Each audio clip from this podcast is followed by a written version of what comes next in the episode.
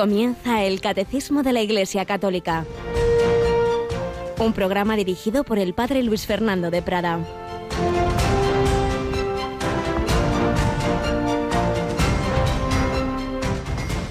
Pablo, siervo de Dios y apóstol de Jesucristo para suscitar la fe de los elegidos de Dios y el conocimiento de la verdad, que de acuerdo con la piedad lleva a la esperanza de la vida eterna. Alabado sean Jesús, María y José, muy buenos días, muy querida familia de Radio María. Ayer celebrábamos la conversión de San Pablo, pero hay una cadena, hay un, un enlace de todos eh, los pasos buenos y malos que damos que repercuten en los demás. Si ayer celebrábamos la conversión de San Pablo, Hoy celebramos a dos de sus grandes colaboradores y discípulos, los santos Timoteo y Tito. Al ser no fiesta, sino memoria, pues eh, la liturgia muchas veces permite varias opciones, por eso no extrañe que a veces oímos una lectura u otra, porque se puede elegir. Lo mismo pasa en la liturgia de las horas. Pues bien, una de las lecturas posibles en la misa de hoy es esta carta de San Pablo a Tito, cuyo inicio acabamos de, escuchar. Qué bellas palabras. Y debíamos aplicarnos a todos nosotros, todos llamados a ser como Pablo, siervo de Dios. Naturalmente, nos fiamos del Señor, queremos hacer su voluntad, como también el, el, Evangelio posible del héroe, si no cogemos el de la memoria, es cuando Jesús dice, mi madre y mis hermanos son los que hacen la voluntad de mi Padre, la voluntad de Dios, siervos de Dios. Pablo, siervo de Dios y apóstol de Jesucristo, apóstol, enviado. No fue elegido en la vida eterna de Jesús como los doce, pero da igual. El Señor sigue llamando y enviando. Y llamó a Pablo de una manera especial y nos llama a ti y a mí de una manera más ordinaria para ser enviados suyos. ¿Para qué? Sigue diciendo, Pablo, siervo de Dios y apóstol de Jesús, para suscitar la fe de los elegidos. La fe es un don de Dios pero Dios cuenta con nuestra colaboración. Entonces estamos llamados a anunciar al Señor y luego ya, ya es cuestión de la gracia de Dios y de la respuesta del ser humano para suscitar la fe de los elegidos Dios y el conocimiento de la verdad, que de acuerdo con la piedad lleva a... ¿A cuál es el último fin? Eh, que la fe coherente a que lleva a la esperanza de la vida eterna. Si creemos en el Señor, pues esperamos estar con Él por su misericordia y pidiendo cada día la gracia de no separarnos de Él. Si no nos separamos de Él, si morimos unidos a Él, pues eso se convierte en la vida eterna, llamados a la vida eterna.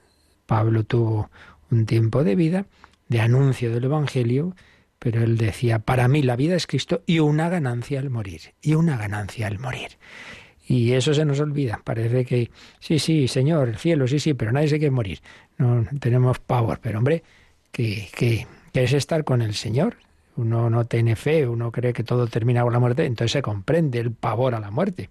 Pero en un cristiano, más allá del lógico respeto a, las circunstancias dolorosas que, que muchas veces ocurren, pero todo está en el plan de Dios. Pedimos pues al Señor por intercesión de San Pablo, de los de sus discípulos Timoteo y Tito, que aumente nuestra fe, nuestra esperanza y nuestra caridad en tiempos difíciles y en tiempos en que ciertamente eh, la, pandemia va creciendo y afectando cada vez a más personas. Tenemos con nosotros a Yolanda Gómez, que no está nada afectada, chica fuerte. Buenos días. Por ahora no, y esperemos que siga así. Buenos días, padre.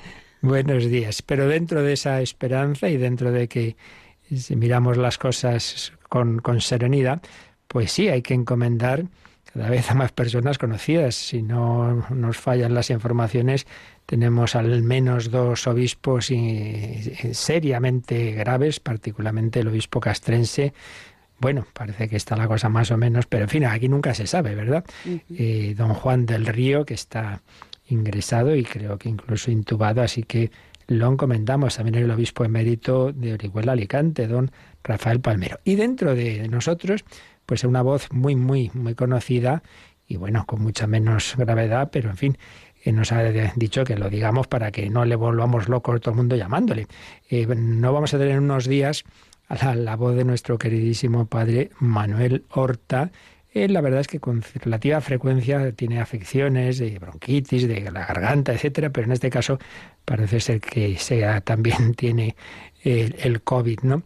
Entonces, bueno, lo decimos ahora para que no le maremos, porque ya sabemos de personas, algún sacerdote dice que me dejen tranquilo, que me llama todo el mundo. Y, y, sí, y eso sí que ya lo acabamos ya de rematar. Bueno, que lo encomendemos, pero, pero eso, que, que no le estemos todo el mundo llamando y preguntando, pero lo principal es que, que recemos. Y cuando no tenemos al Padre Horta Yolanda, desde desde los principios de Radio María usábamos un libro de meditación que seguimos pues, con frecuencia usando, ¿verdad? Cuando no puede y que también es de gran calidad, las meditaciones. Eso es, las meditaciones de hablar con Dios, de Francisco Fernández Carvajal. Así que estos días pues volveremos a ese a este texto tan de tanta riqueza y que a tantas personas les ayuda en su oración diaria, pero sin olvidarnos de encomendar al Padre Horta para que pronto podamos tener su, su voz vibrante. Y en fin, tantas otras personas que todos sabemos y tantos otros problemas, por supuesto, que no es ni el primero ni, ni el principal, porque no nos olvidemos que peores las, son las enfermedades del alma, que tanto nos hacen sufrir, la, tantas luchas en, en, en las familias, en las naciones, tantas situaciones dolorosas, tantas pandemias morales. El mal, el mal del mundo, pero que Jesucristo lo vence. Lo que pasa es que nos deja, nos deja como él mismo dejó que le afectara. Y como estamos viendo en la vida de este hombre llamado a una vocación pública, una vocación política que fue el presidente de Ecuador, Gabriel García Moreno, eh, del cual estamos recordando algunos trazos de su vida, seguimos haciéndolo también, también hoy.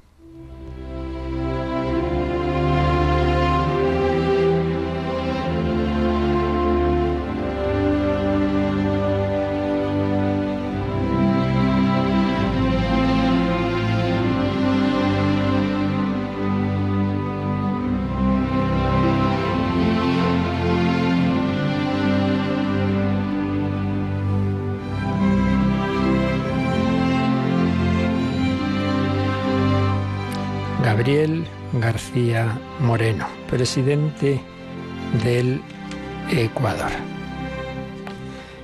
Habíamos visto cómo había sido elegido por segunda vez y por abrumadora mayoría presidente de esta nación y, cómo desarrolló una labor realmente extraordinaria, sobre todo en el contraste con tantos años de corrupción y de falta de funcionamiento de muchas de las instituciones, el desarrollo en todos los ámbitos de la nación fue extraordinario, en lo material, en lo social, en muchos campos. Y todo ello movido por esa fe que él tenía profunda, por esa vida espiritual, por ese buscar aplicar la doctrina social de la Iglesia. Nos dice, por otro lado, el padre José María Ereburo algo por lo que es especialmente conocido.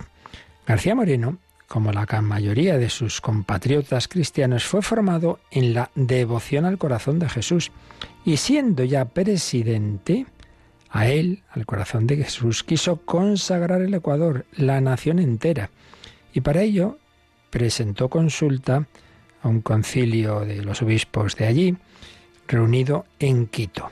Obtenida la licencia eclesiástica y con el voto mayoritario del Congreso de la Nación, se realizó en 1873, con gran solemnidad y fervor popular, la consagración del Ecuador al Sagrado Corazón de Jesús.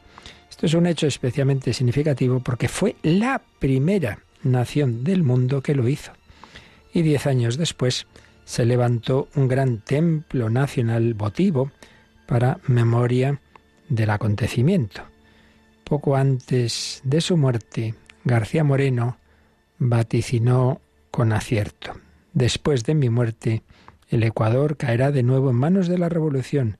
Ella gobernará despóticamente bajo el nombre engañoso de liberalismo. Pero el Sagrado Corazón de Jesús, a quien he consagrado mi patria, lo arrancará una vez más de sus garras para hacerla vivir libre y honrada al amparo de los grandes principios católicos. Pues yo recuerdo cuando el Papa Francisco visitó Ecuador, que lo estábamos retransmitiendo en directo, Y de, pronto, como en tantas ocasiones hace, dejó los papeles y así empezó a, hablar espontáneamente diciendo, ¿qué tiene esta nación?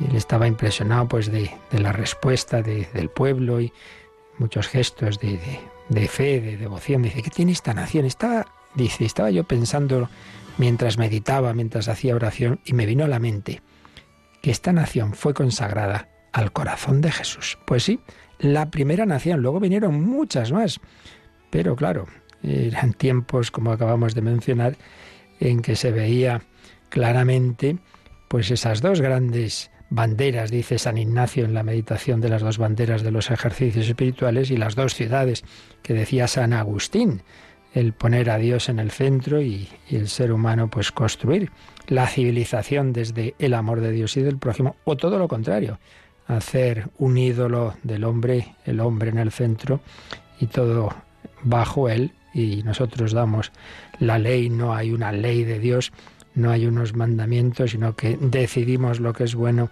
y lo que es malo y vivimos sin Dios. Pues dos concepciones totalmente contrarias. Y aquellos gobernantes que consagraron sus naciones al corazón de Jesús, pues quedaban fichados. Esto se nos contó eh, cuando celebramos el centenario de la consagración de España al corazón de Jesús, eh, que se hizo, como sabemos, en el año 1919 y cómo pues ya hubo fuerzas y personajes de la masonería que le advirtieron al, rey Alfonso XIII de que ello le podría costar el trono, como así fue. Bueno, pues en el caso de García Moreno eh, le costó bastante más, como iremos viendo eh, enseguida. Gabriel García Moreno pudo ser un político verdaderamente católico porque era un hombre católico en verdad. Trabajaba muchas horas cada día. Claro, hay que empezar por dar ejemplo. Sujetando siempre su horario una distribución muy estricta, que incluía levantarse a las 5 y acudir a la Santa Misa, hacer un rato de meditación, examen de conciencia entre las 6 y las 7 de la mañana. Así comenzaba el día. No hace falta ser monje para llevar una vida de oración. Las vacaciones las pasaba en un pueblecito donde tenía un hermano sacerdote, que era párroco. Una vez al año, salvo algún caso en que le fue imposible, hacía una semana de ejercicios espirituales. No solía dar banquetes, ni siquiera cuando fue elegido presidente por primera vez. En aquella ocasión entregó el dinero del banquete a un hospital. Procuraba, en lo posible, evitar convites. Esto puede parecer un poco exagerado, pero es que había habido muchos escándalos precedentes, mucho derroche de dinero, como tantas veces vemos hoy día, Dios mío, tanta corrupción en tantos ámbitos de, de la política mundial. No siendo un hombre de fortuna personal, cedía parte de su sueldo oficial al erario nacional y parte a obras benéficas. Vamos, igualito que lo que tantas veces vemos hoy día.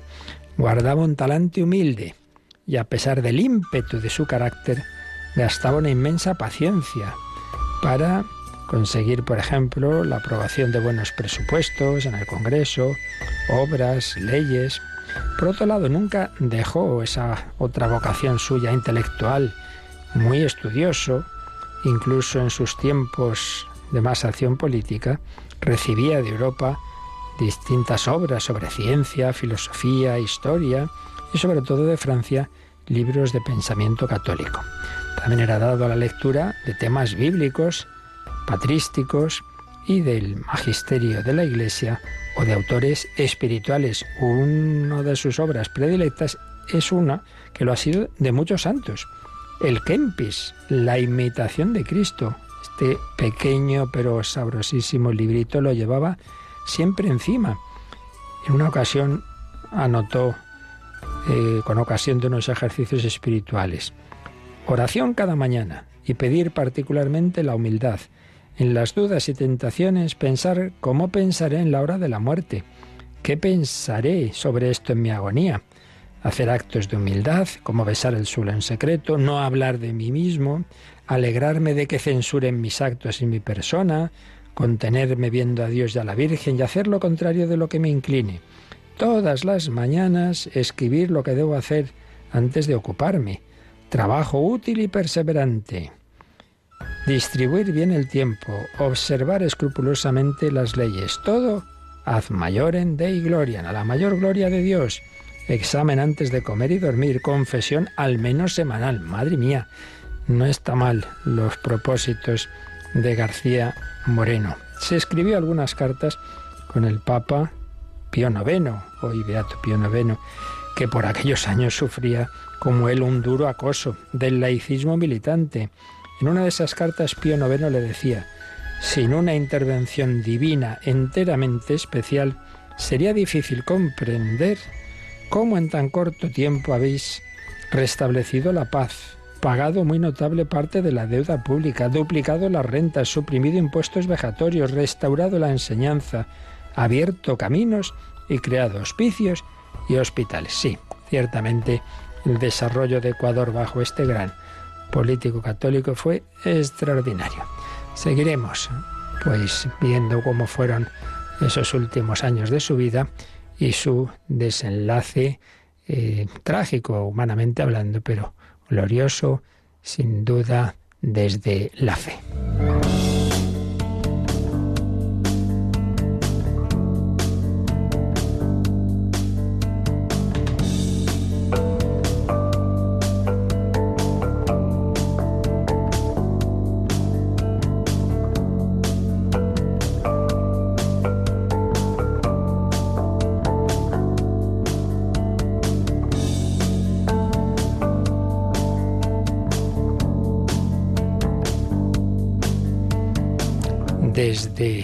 La fe. La fe que se alimenta con los sacramentos, con la oración y con la palabra de Dios. Una palabra viva, una palabra que no es algo histórico que quedó ahí en unos libros. No, no. Dios nos habla, Dios sigue hablando, como habló a Pablo, como cambió su corazón, como ha hablado a todos los santos de una manera o de otra, pero una palabra que lo que ha sido la revelación de Dios, Él ha querido que buena parte de ella quedara por escrito, lo que llamamos la Sagrada Escritura, pero que necesitamos para que esa palabra eh, nos diga cada uno lo que Dios quiere decirnos, eh, la iluminación del Espíritu Santo, que Él nos la haga actual, la haga viva en nuestro mismo corazón. Estamos por ello dentro de lo que estamos tratando sobre la Sagrada Liturgia como obra de la Santísima Trinidad, pues estamos viendo este apartado de que el Espíritu Santo es el que recuerda el misterio de Cristo. Y concretamente el Espíritu Santo mm, nos, nos ilumina la palabra de Dios. En toda celebración, pues hay un, un, acontecimiento que se celebra y ante todo lo que se hace es pues recordar Mm, contextos de la palabra de Dios ese acontecimiento, pero no, ya digo, como una cosa meramente histórica, como podíamos leer una historia de no sé qué, sino dándonos cuenta de que aquello que ocurrió tiempo a siglos a tiene su aplicación en nuestra vida. Y para que esa luz y esa aplicación llegue a nuestro corazón, necesitamos al Espíritu Santo. Por eso veíamos que en el, en el 1100 que el Espíritu Santo recuerda a la asamblea litúrgica el sentido del acontecimiento de la salvación, dando vida a la palabra de Dios, que es anunciada para ser recibida y vivida, para ser recibida y vivida. Lo habíamos visto en el número 1100.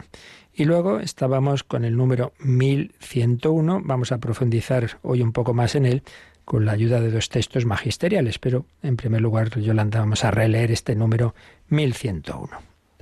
El Espíritu Santo es quien da a los lectores y a los oyentes, según las disposiciones de sus corazones, la inteligencia espiritual de la palabra de Dios. A través de las palabras, las acciones y los símbolos que constituyen la trama de una celebración, el Espíritu Santo pone a los fieles y a los ministros en relación viva con Cristo, palabra e imagen del Padre, a fin de que puedan hacer pasar a su vida el sentido de lo que oyen, contemplan y realizan en la celebración. Un texto realmente precioso. El Espíritu Santo da a los lectores y a los oyentes, a los que están interviniendo en esa celebración haciendo las lecturas, por supuesto al ministro que la preside y a los oyentes. El Espíritu Santo nos da la inteligencia espiritual de la palabra de Dios. ¿Qué quiere decir esto en mi vida? ¿Qué me dice hoy el Señor? A través de las palabras, pero también de las acciones y de los símbolos, de toda celebración litúrgica, ¿qué quiere hacer el Espíritu Santo? Ponernos en relación viva con Cristo. No, no acudimos a una obra de teatro.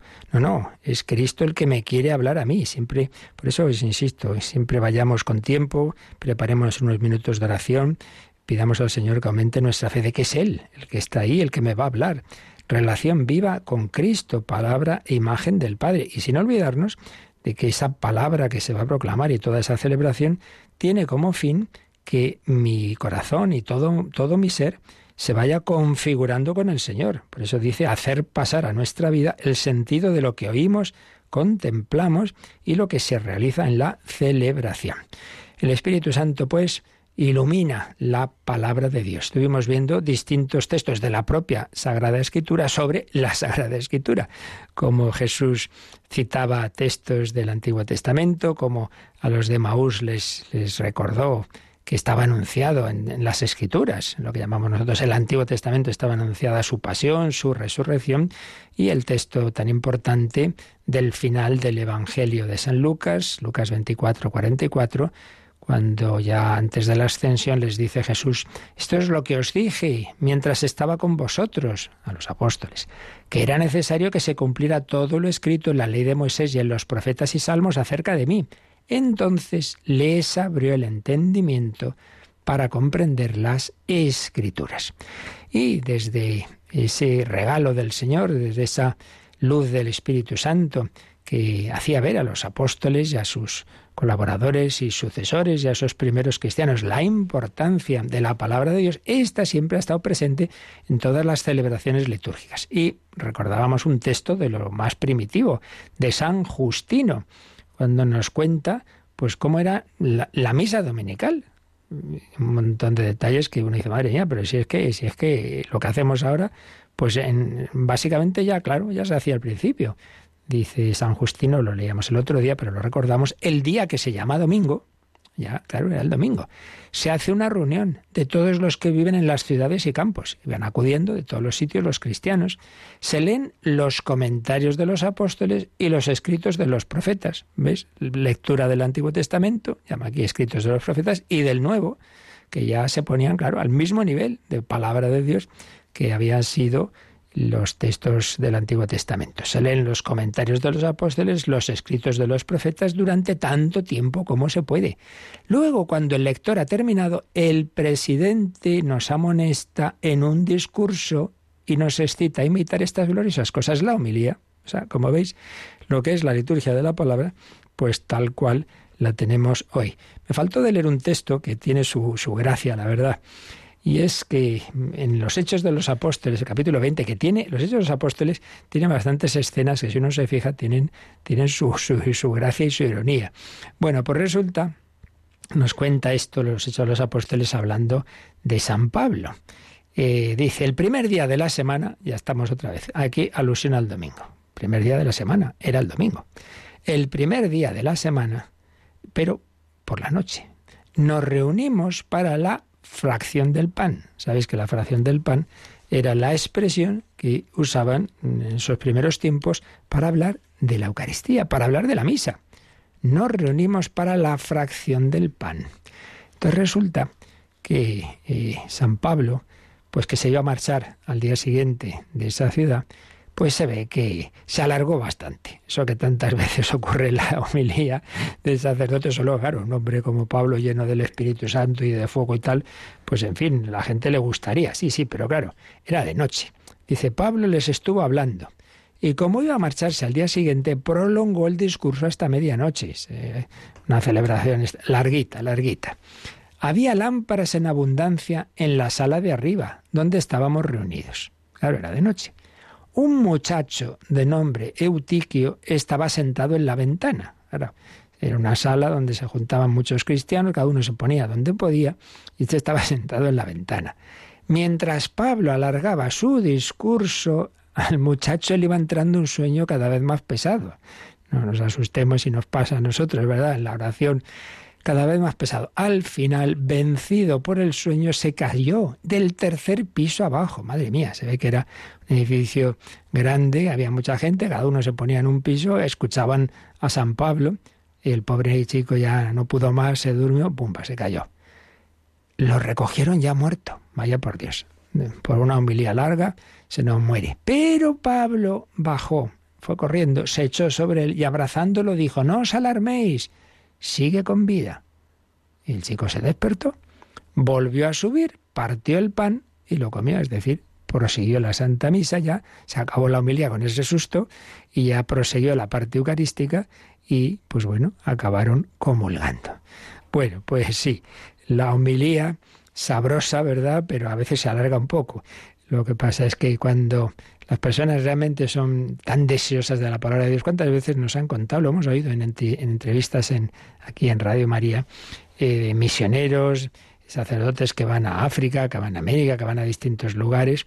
Y claro, acostumbrados a que aquí pues hay que tener cuidado, no, no, no alargarse y tal, pues vamos a hacer una homilía pues, pues de 10, 15, 20 minutos. Y me han contado bastantes veces que luego, feligreses, padre, ¿está usted enfadado? ¿Por qué voy a estar enfadado? No, porque ha hablado tan poco tiempo, es que hemos hecho algo mal, es que... Pero no, por Dios, no, no, no, es que hombre, no, aquí, aquí venimos a esto, no, no tenga prisa, háblenos tranquilamente. Ahí les parece que es una falta de, consideración a la palabra de Dios. Y a ellos, el, el hacer las cosas así de prisa, el hacer una homelía breve, una hombre, no, ya que hemos venido muchas veces de, de, sitios muy lejanos, tranquilamente, como si estamos aquí dos o tres horas, no hay ningún problema. Menuda diferencia.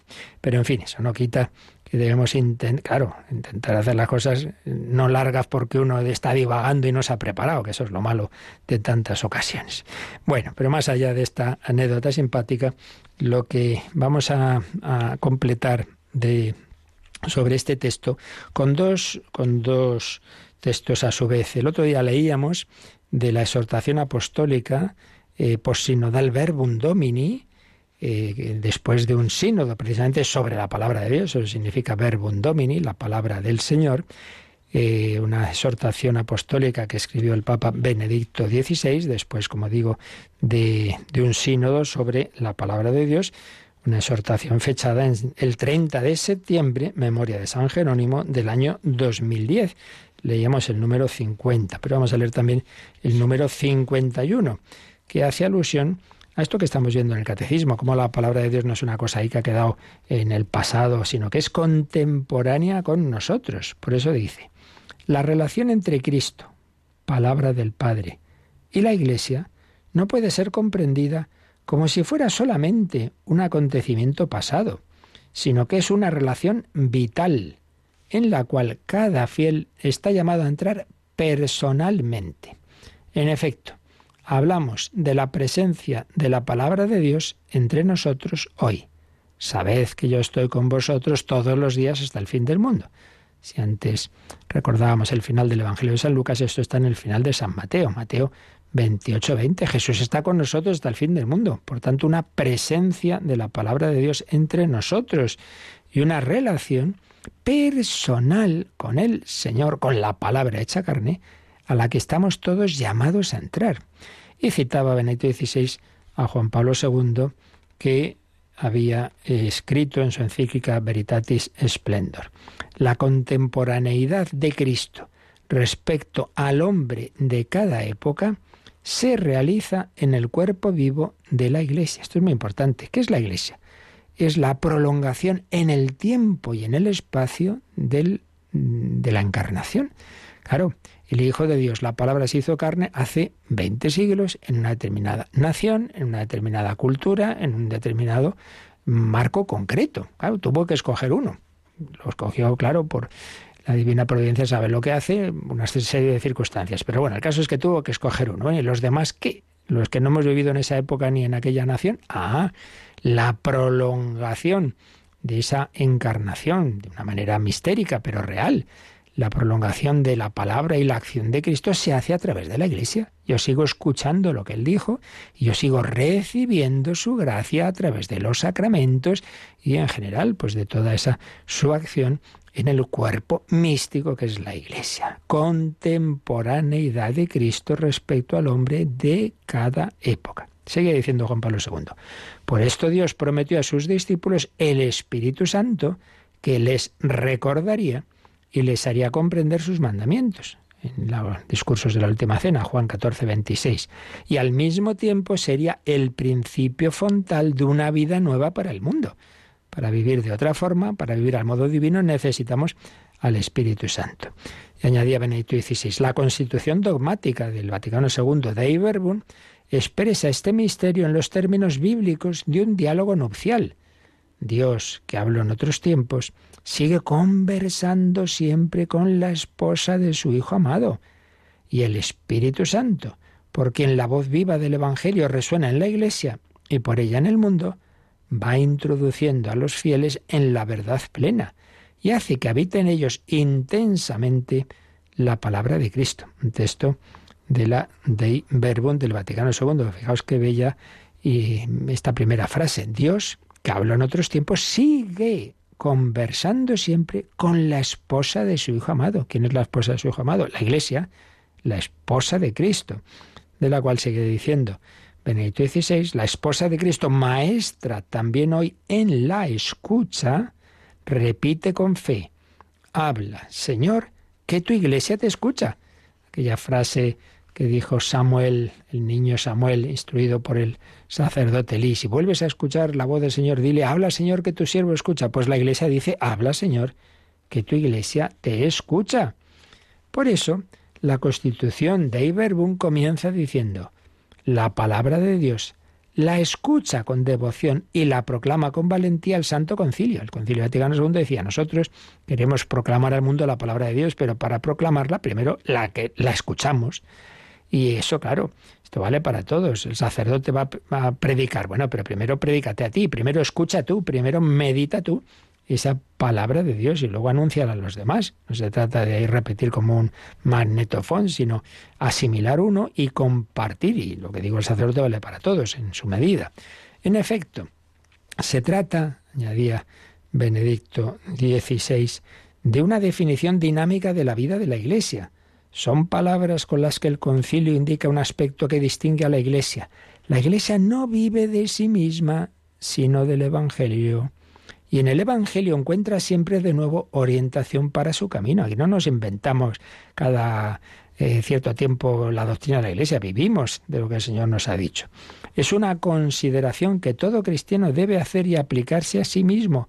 Solo quien se pone primero a la escucha de la palabra puede convertirse después en su heraldo. Esto que os decía. Para hablar a los demás, primero escucha tú, medita tú, haz oración, como hacía García Moreno. En la palabra de Dios proclamada y escuchada y en los sacramentos, Jesús dice ahora, aquí y ahora a cada uno, yo soy tuyo, me entrego a ti. Para que el hombre pueda recibir y responder y decir a su vez, yo soy tuyo, qué precioso. Fijaos lo que nos estaba diciendo aquí en Benedicto XVI. Hoy Jesús, a ti y a mí, a cada uno de nosotros, en la palabra de Dios, en esa liturgia de la palabra y en los sacramentos, especialmente en la Eucaristía, en la palabra de Dios proclamada y escuchada y en los sacramentos, Jesús dice a cada uno, a ti que me escuchas, yo soy tuyo y me entrego a ti, claro. Claro, Jesús te habla a ti y te da su, su cuerpo a ti, a ti. Es personal el cristianismo, corazón a corazón.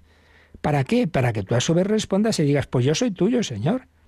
La Iglesia aparece así en ese ámbito en que, por gracia, podemos experimentar lo que dice el prólogo de San Juan. A cuantos la recibieron, la palabra, les da poder para ser hijos de Dios. Bueno, vamos a tomarnos en serio la importancia de la palabra de Dios. Vamos a dedicar tiempo a ella, vamos a empezar nuestro día como García Moreno con tiempo de oración, de lectura, buscar como sea un rato para ello. Vamos a pedírselo al Señor. Solo hay una cosa importante, solo hay una cosa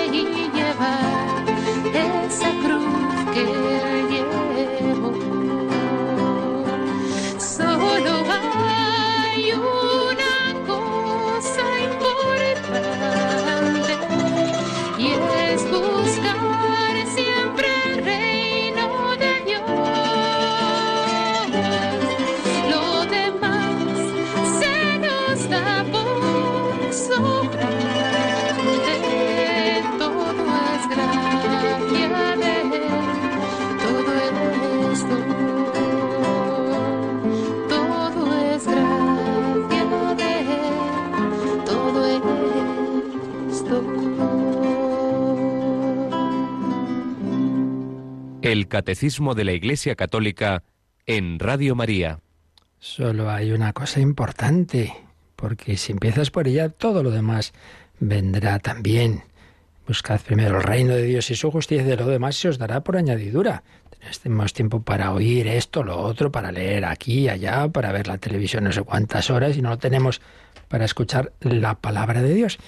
Bien, pues un texto precioso de Benedicto XVI, pero esa carta, hemos oído, esa exhortación apostólica estaba eh, fechada en un 30 de septiembre, día de San Jerónimo, gran amante de la escritura. Bueno, pues también el 30 de septiembre, pero en este caso de 2020, se cumplían 16 siglos de la muerte de San Jerónimo. Y en ese centenario de su muerte, 30 de septiembre del año 420 al 30 de septiembre de 2020, el Papa Francisco escribió una carta apostólica Scripture Sacre Affectus, el afecto por la Sagrada Escritura, sobre San Jerónimo, bueno, a propósito de la muerte de San Jerónimo, sobre la palabra de Dios. Vamos a recoger algunas de las ideas provechosas para nuestra vida, para, para que esto que estamos viendo hoy, y estos días, mejor dicho, ¿no? De, de la importancia de alimentarnos de la palabra de Dios que se nos ha comunicado en la Iglesia, por, por, el cauce de la tradición y la liturgia, pero de una manera particular por la escritura. Comenzaba recordando expresiones de, de, la, de la liturgia de San Jerónimo, una estima por la Sagrada Escritura, un amor vivo y suave por la palabra de Dios, herencia que San Jerónimo nos dejó. Un hombre con una vida eh, que vale la pena conocer, aquí el Papa la, resumía, cómo hubo un momento decisivo en su vida. Él era, él, vivía en, en, Italia, pero sí, era, era, católico, pero en una ocasión le, dijeron, no, no, tú no eres cristiano, tú eres ciceroniano. ¿Por qué? Porque era un hombre muy culto, muy culto. Y, y, le, daba mucha importancia a los textos clásicos, a las grandes obras de los, de los griegos, de los romanos, de los grandes poetas como Cicerón. Entonces, le, y, y, en cambio la escritura le parecía que, que, que, era más pobre, literariamente, cosa verdadera en muchísimos casos. Entonces, como que le daba más importancia a esos textos clásicos. Y entonces esto se le clavó en el corazón. Tú no eres cristiano, eres ciceroniano. Entonces decía el Papa Francisco, este episodio de su vida favoreció la decisión de consagrarse totalmente a Cristo y a su palabra, dedicando su existencia a hacer que las palabras divinas, a través de su infatigable trabajo de traductor y comentarista, fueran cada vez más accesibles a los demás. Este acontecimiento dio a su vida una orientación nueva y más decidida, convertirse en servidor de la palabra de Dios, como enamorado de la carne de la escritura. Se dio cuenta de que a otros le pasaba lo que a él, que por no entender bien la escritura se quedaban en la corteza. Le pasó también a San Agustín, por cierto. La primera vez que empezó a leer la Sagrada Escritura le decepcionó, porque claro, él lo mismo, estaba acostumbrado a textos latinos, gente muy culta y tal, y le pareció pobre, se quedó en la corteza. Entonces San Jerónimo dice, no, esto no puede ser, es que, es que tenemos que profundizar, tengo que conocer mejor la palabra de Dios. Y desde entonces se dedicó a eso, a conocer mejor, y entonces a estudiar el hebreo, a estudiar esas lenguas y a traducirla, a traducirla con todo tipo de, ayudas, de, de, profundizar muchísimo, eh, tanto en, la lengua, en, ya digo, en la lengua original, como en las interpretaciones que se habían ido dando en la tradición de la Iglesia, porque tenía conciencia de una famosa frase suya que, que luego siempre se cita a propósito de San Jerónimo. Ignorar las escrituras es ignorar a Cristo. Vio que había que conocer el Antiguo Testamento, porque este es indispensable para conocer la verdad y riqueza de Cristo todo esto que hemos estado viendo estos días anteriores, como el propio Jesús cita, cita los textos del Antiguo Testamento y por supuesto como lo hacen los evangelistas, como lo hacen San Pablo, etcétera, mucho, mucho. Claro, es todo una historia de la salvación. Dios ha ido preparando la encarnación con todos esos siglos anteriores y todo eso no está ahí simplemente para entonces, sino para siempre. Entonces se puso a estudiar muy, muy a fondo la Sagrada Escritura. Decía el Papa, el amor apasionado de San Jerónimo por las divinas escrituras está impregnado de obediencia. En primer lugar, respecto a Dios, que se ha comunicado con palabras que exigen una escucha reverente. Y en consecuencia también la obediencia a quienes en la Iglesia representan la tradición interpretativa viva del mensaje revelado. Esto que hemos recordado varias veces. Nosotros no creemos en la Biblia como un aerolito que ha caído del cielo y de repente yo aquí cojo la palabra de Dios y la interpreto. No, no. La Iglesia ha sido es fruto también de esa tradición de la Iglesia. Los apóstoles en primer lugar no empiezan a escribir, empiezan a anunciar, a predicar, a vivir, a celebrar. Y dentro de toda esa vida de la Iglesia se va componiendo el Nuevo Testamento en esa tradición y con esa asistencia del Espíritu Santo. Pero eso no quita, decía el Papa Francisco, el compromiso de la investigación personal. Sí, hay que ver cómo, los grandes autores, los santos padres han interpretado la palabra de Dios, pero eso no quita estudiar, estudiar esos textos originales, estudiar esa, lengua en la que fue escrita la Biblia, sea el hebreo, sea el arameo, sea el griego.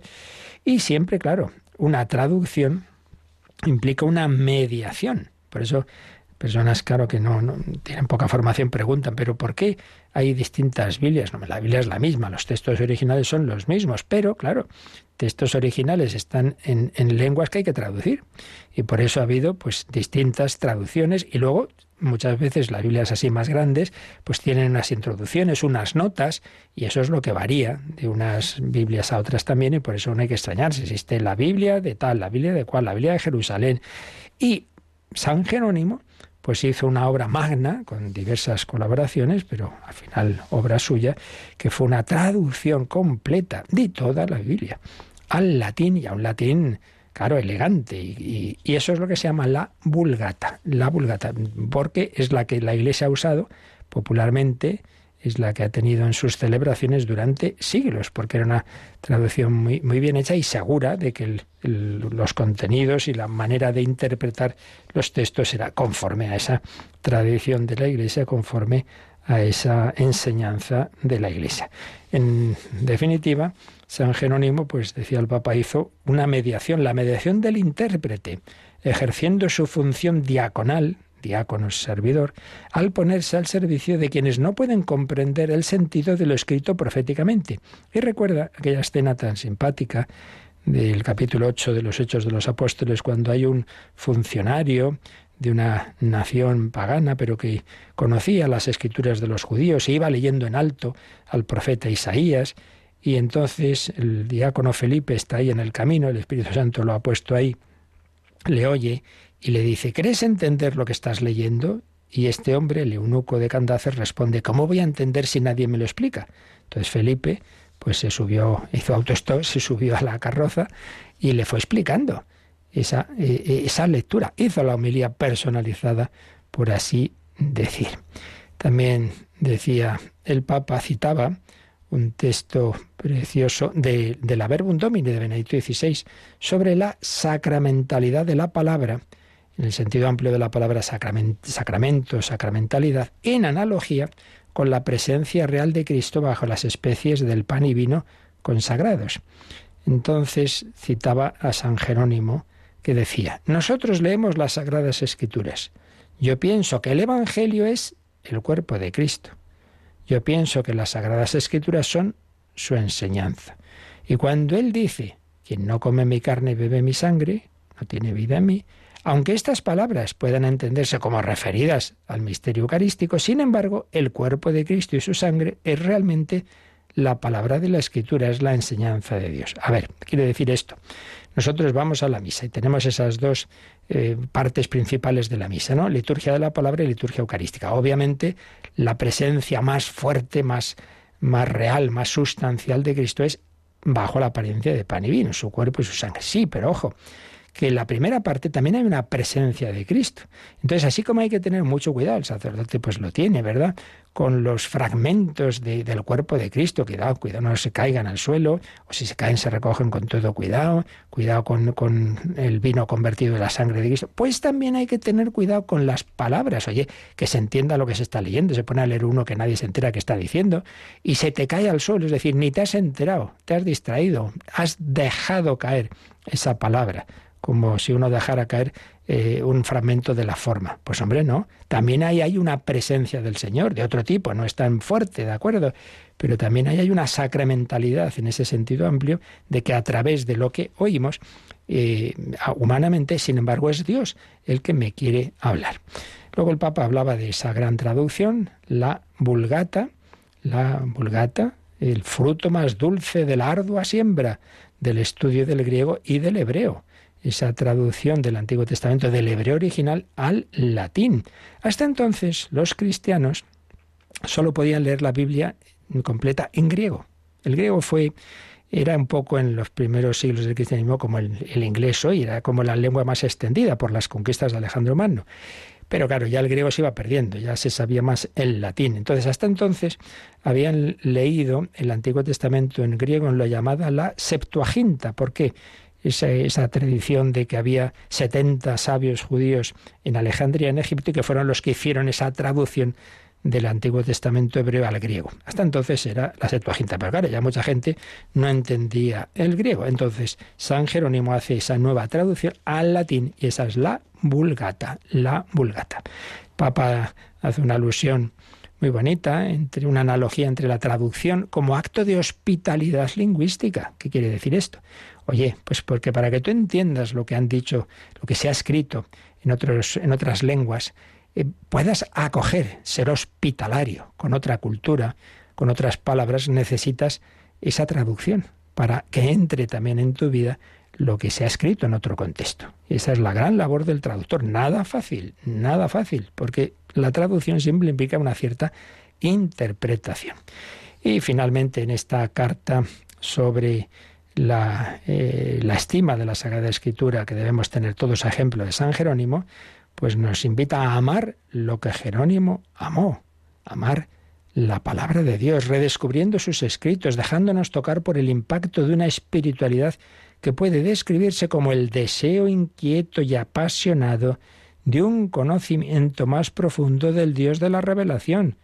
¿Cómo no escuchar en nuestros días lo que Jerónimo exhortaba a sus contemporáneos, que les decía a uno de ellos, lee muy a menudo las divinas escrituras, mejor que nunca el texto sagrado se te caiga de las manos. Qué bonito, que lo llevemos siempre encima y ojalá llevemos encima pues al menos un pequeño evangelio o los el Nuevo Testamento, hay Biblias también más de bolsillo, tener siempre a mano, buscar qué me dice el Señor, qué me dice el Señor, que el texto sagrado no se te caiga de las manos. Y terminaba la carta del Papa Francisco, Scripture Sacra Effectus, poniéndonos el ejemplo de la Virgen María, em, evocada por Jerónimo como Madre Virginal, pero también en su actitud de lectora orante de la Escritura. Nos dice San Lucas que María meditaba en su corazón. Y decía San Jerónimo, porque era santa y había leído las sagradas escrituras, conocía a los profetas, recordaba lo que el ángel Gabriel le había anunciado, lo que se le había augurado por boca de los profetas. Veía a aquel recién nacido que era su hijo, su único hijo, acostado y dando bajidos en ese pesebre, pero a quien en realidad estaba viendo allí era al Hijo de Dios, y lo que ella estaba viendo andaba comparándolo con cuanto había oído y leído. Y terminaba el Papa diciendo, encomendémonos a ella, María, que mejor que nadie puede enseñarnos a leer, meditar, rezar y contemplar a Dios que se hace presente en nuestra vida sin cansarse jamás. Bueno, pues dos textos magisteriales, uno de Benedicto XVI, otro del Papa Francisco, los dos fechados en la fiesta de San Jerónimo, 30 de septiembre. Ese 30 de septiembre del año 420 moría San Jerónimo, que se había ido de su Italia natal a Tierra Santa, vivía en Belén. Y allí pues, se pasó un montón de años con una, también una pequeña comunidad de personas orantes, contemplativas, estudiando, rezando y trabajando, traduciendo la Sagrada Escritura para que eh, durante siglos la Iglesia haya tenido acceso a esa maravillosa traducción, que luego todo es perfectible, por supuesto, pero que ha servido tanto para tener esa, en esa lengua común, que lo ha sido durante siglos eh, de los cristianos, el latín con la vulgata. Bueno, pues lo dejamos aquí. Y hoy, Yolanda, en vez de, de abrir, ya lo haremos próximos días, a las consultas, tenemos que seguir agradeciendo que ayer eh, celebrábamos, ayer y anteayer, el, el 22 aniversario de Radio María y, y en los programas en que íbamos leyendo leyendo los, los, mensajes no dimos abasto, pues es que llegaron y llegaron y llegaron, ¿verdad? Muchísimos mensajes, tanto al correo testimonios arroba radiomaria.es como al WhatsApp, ¿verdad? Sí, sí, sí, fue, fue un día muy bonito y sobre todo en esos programas en los que íbamos viendo la reacción y, y el cariño de, de, todos los oyentes, pues para que celebremos todos juntos como familia estos 22 años.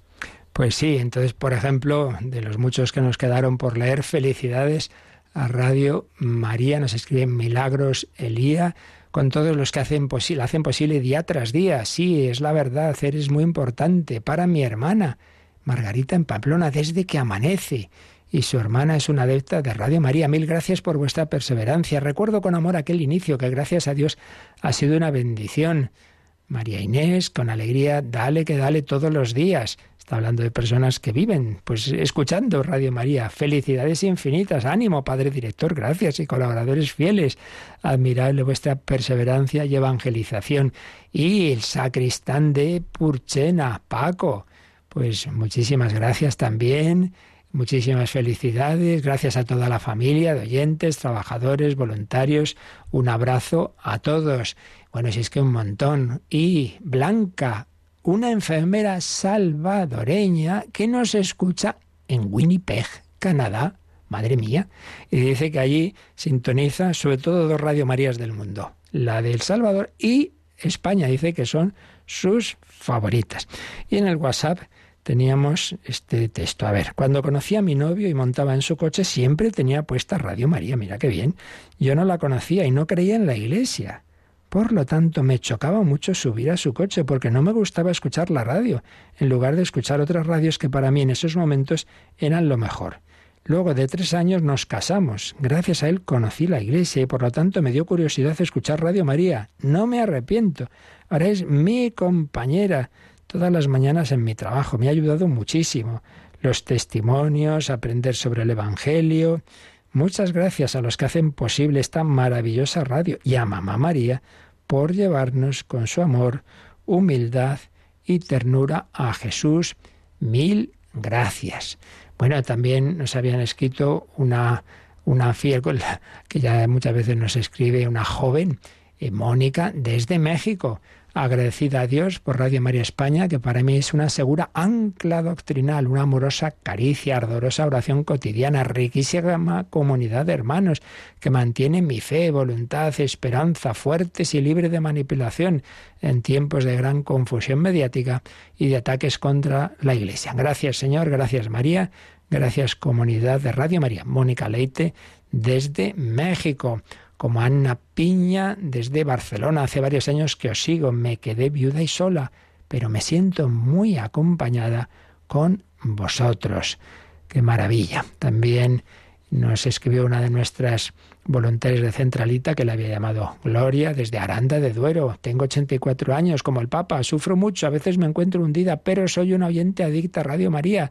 Quiero dar las gracias por hacer posible esta radio. Si no fuera por ella, no resistiría mi situación. Bueno, seguiremos eh, compartiendo algunos de estos testimonios que por supuesto podéis seguir eh, mandando porque también se van a, recoger en el programa voluntarios, que como todas las semanas, los jueves a las nueve de la noche, una hora menos en Canarias, dirige ahora David Martínez durante la baja maternal de, Lorena del Rey y va a contarnos también, va a compartir varios de estos testimonios que no nos ha dado tiempo en los programas especiales que tuvimos ayer a, leer.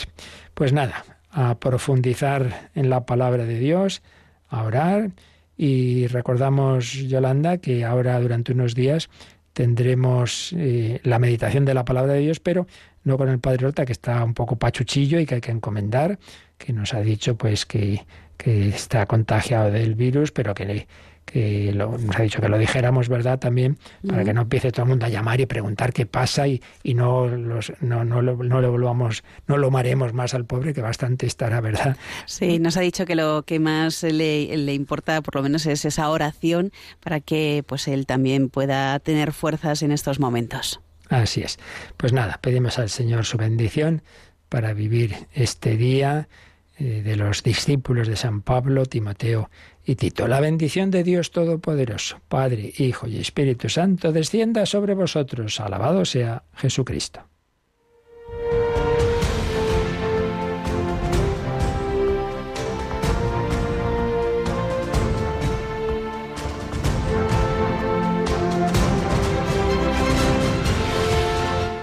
Han escuchado en Radio María el Catecismo de la Iglesia Católica un programa dirigido por el Padre Luis Fernando de Prada.